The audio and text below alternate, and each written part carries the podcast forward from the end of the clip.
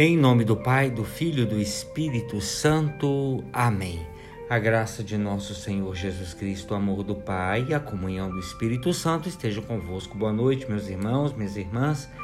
Quero rezar com vocês nessa noite o Evangelho de São Lucas, capítulo 13, dos versículos 18 ao 21. Naquele tempo, Jesus dizia: Ao que é semelhante o reino de Deus e como poderei compará-lo? Ele é como a semente de mostarda que um homem pega e atira no seu jardim. A semente cresce, torna-se uma grande árvore, e as aves do céu fazem ninhos nos seus ramos.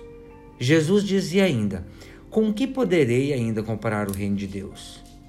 Ele é como o fermento que uma mulher pega e mistura com três porções de farinha até que tudo fique fermentado. Palavra da salvação, glória a vós, Senhor. Meus irmãos, minhas irmãs, as parábolas sobre o reino animam-nos a confiar e a ter paciência. A confiar porque o Senhor nos revela que o reino de Deus, ele cresce em nós. É semelhante a uma pequena semente, mas tem uma grande força, semelhante a um pouco de fermento que faz crescer as três medidas de farinha. O fermento não se vê, mas atua em segredo, tal como a semente está escondida na terra, mas está viva e pode dar origem a uma grande árvore. E a paciência aqui é em esperar que tudo aconteça no tempo, aqui no caso do fermento com a farinha e da semente com a terra. O reino de Deus tem assim uma grande força dinâmica. Ora, esta força ela está em nós porque Deus está em nós.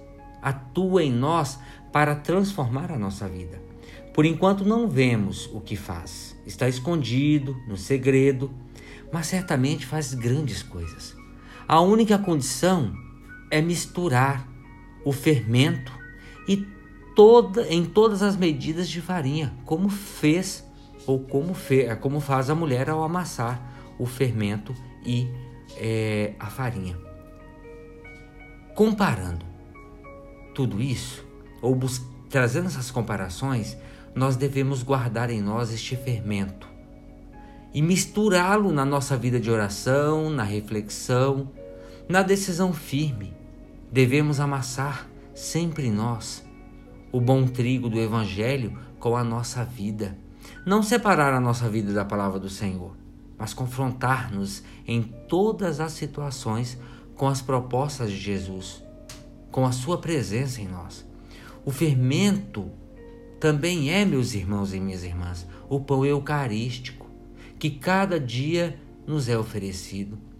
Recebendo o corpo de Cristo, podemos deixar-nos transformar em é cada vez mais de forma profunda no corpo místico de Cristo acolhendo em nós a palavra de Deus e o pão, podemos caminhar com confiança e paciência rumo à santidade e pôr-nos a serviço do Senhor, contribuindo para a instauração de um reino de justiça, de caridade cristã nesse mundo que vivemos, para que a nossa comunidade humana, uma vez santificada pelo Espírito Santo, se torne uma oferenda agradável a Deus, conforme Romanos 15, 16.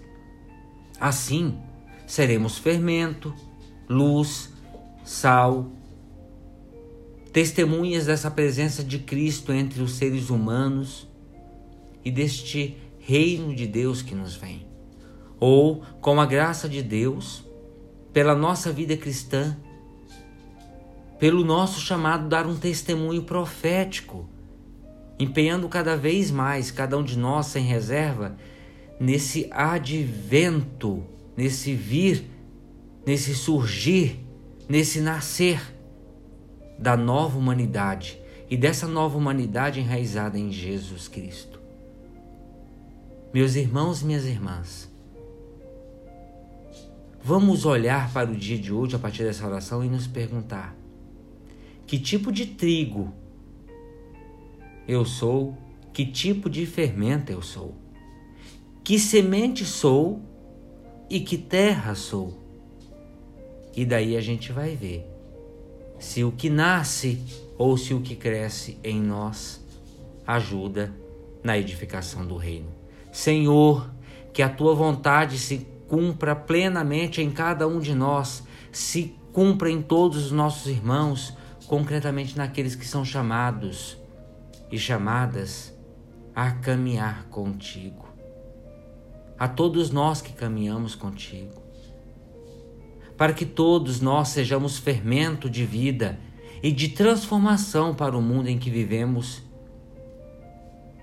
Que toda a comunidade humana, transformada pela palavra e pelo pão eucarístico, que o teu Espírito torne eficazes, se transforme em oblação, em oferenda santa e agradável para a tua glória e alegria. Amém. Ave Maria, cheia de graça, o Senhor é convosco.